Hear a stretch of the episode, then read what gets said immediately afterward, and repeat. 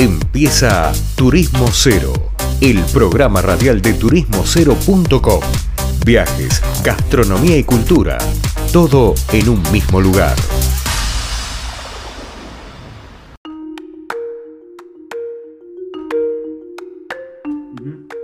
Queridos oyentes, estamos acá ya finalizando otro programa de Turismo Cero Radio y nada, volvemos a hablar de lo que está pasando, de las tendencias, en este caso con nuestro columnista Juan Cruz Díaz, que siempre nos habla de tecnología. ¿Qué hace Juan Cruz? ¿Cómo va? Leandro, ¿cómo estás? Gracias nuevamente por la invitación. No, un placer, un placer. Vamos al grano, que el tiempo es tirano. ¿Cómo va todo? ¿Qué nos, nos puedes contar hoy? Que justo hablamos fuera del aire un poco. Bien, por suerte, bueno, haciendo un poco el balance de la temporada de verano eh, respecto a los alojamientos, sobre todo los alojamientos alternativos, que es lo que más me ocupa, eh, lo que fue la costa argentina, la verdad que fue una, buena temporada para quienes supieron, entiendo yo, aprovechar las posibilidades de utilizar la tecnología y las plataformas este, para lo que son los alquileres temporales, ¿no? Obviamente, saliendo de lo que es por ahí lo más este, tradicional que es la hotelería, poder aprovechar la tecnología en ese sentido. Así que fue una buena temporada, te puedo decir.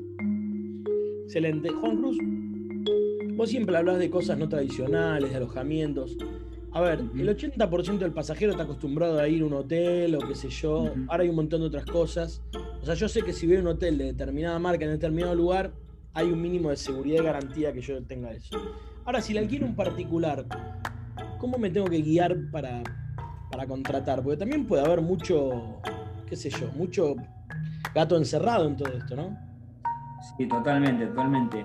Mira, una, una de las posibilidades que nos da la tecnología digital, sobre todo las redes sociales, que es algo que prácticamente todo el mundo tiene a mano en este momento, es poder, cuando yo estoy buscando un alojamiento, que no es un hotel, que por ahí no tengo las garantías de tener una marca detrás, un, respaldo institucional, es poder utilizar eh, las redes sociales, por ejemplo, o mismo el buscador de Google, para encontrar información acerca de ese alojamiento que estoy viendo a través de una plataforma o una agencia de viajes online, como puede ser Airbnb, Booking, Despegar y otras tantas eh, alternativas, ¿no? que lo que hacen es aglomerar muchas, mucha oferta de alojamientos con propietarios y hosts o gestores de alojamientos alternativos, como para yo tener un mínimo respaldo y de seguridad y de confianza de que es algo que realmente se está moviendo y se ofrece como un negocio de alojamiento como tal, no es que entró alguien con, intención de estafa y bueno, puso ahí si pesco, pesco y después dejo al viajero o al huésped en el medio del viaje sin un alojamiento disponible. Entonces,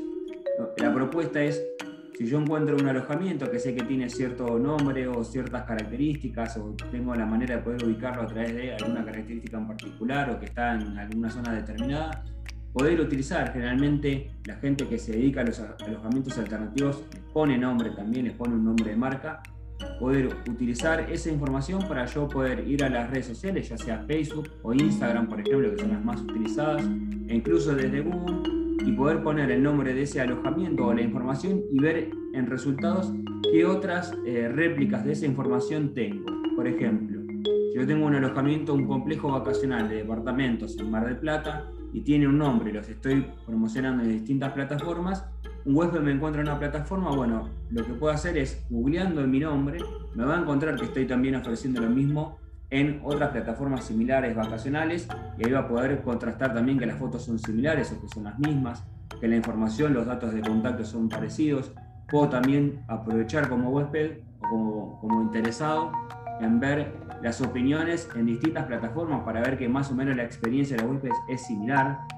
Y obviamente utilizar las redes sociales para poder encontrar ese lugar que, que opera bajo un nombre determinado, un nombre de fantasía y ver también más información e incluso si quiero poder contactarme con ese dueño o con ese complejo a través de las redes sociales para hasta conseguir mejores tarifas e incluso también poder chequear si ese anuncio en esa plataforma pertenece al mismo complejo o no, no, porque a veces también podría pasar de que alguien que intenta realizar una estafa me roba a mí los datos y la información de mi alojamiento, pero yo no tengo nada que ver.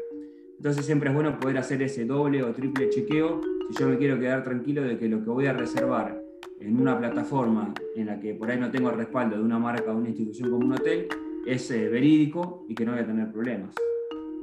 Claro, hasta ahí es un poco complejo lo que contás, porque igual me quedan miedos, digamos.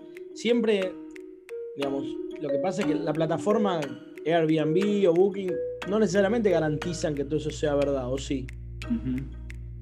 No necesariamente. Sí, obviamente, por ejemplo, el sistema que tiene Airbnb es que si vos al ingresar, al llegar el día del check-in al alojamiento tenés algún problema, lo podés reportar y en ese momento se activa todo un protocolo que sí tiene eh, Airbnb, desconozco que eh, Booking, por ejemplo, lo tenga, donde hay un contact center, un centro de contacto donde te habla una persona de carne y hueso a vos como huésped y te ayuda a resolver el problema. Porque puede ser que haya llegado a un alojamiento y esa dirección no existe, ese lugar no existe, y vos previamente ya realizaste la reserva con un medio de pago que generalmente es una tarjeta de crédito.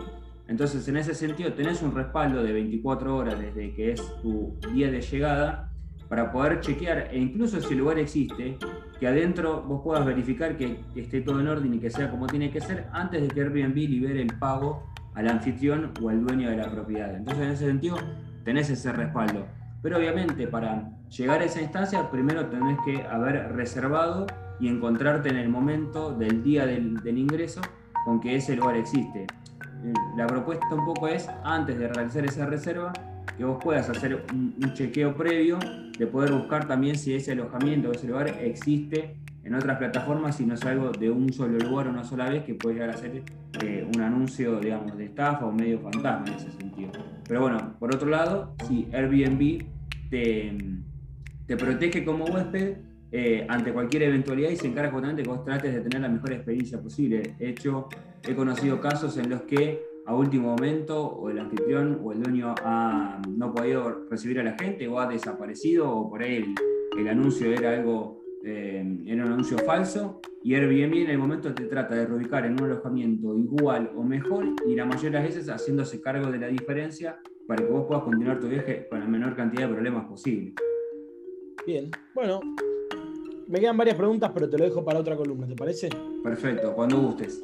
Dale, Juan Cruz. Eh, bueno, gracias por estar con nosotros. Va terminando el programa y hablaba con nosotros Juan Cruz Díaz, nuestro analista especialista en tecnología. Y bueno, gracias por acompañarnos en este programa de Turismo Cero Radio. Nos vemos la semana que viene con más programas. Saludos.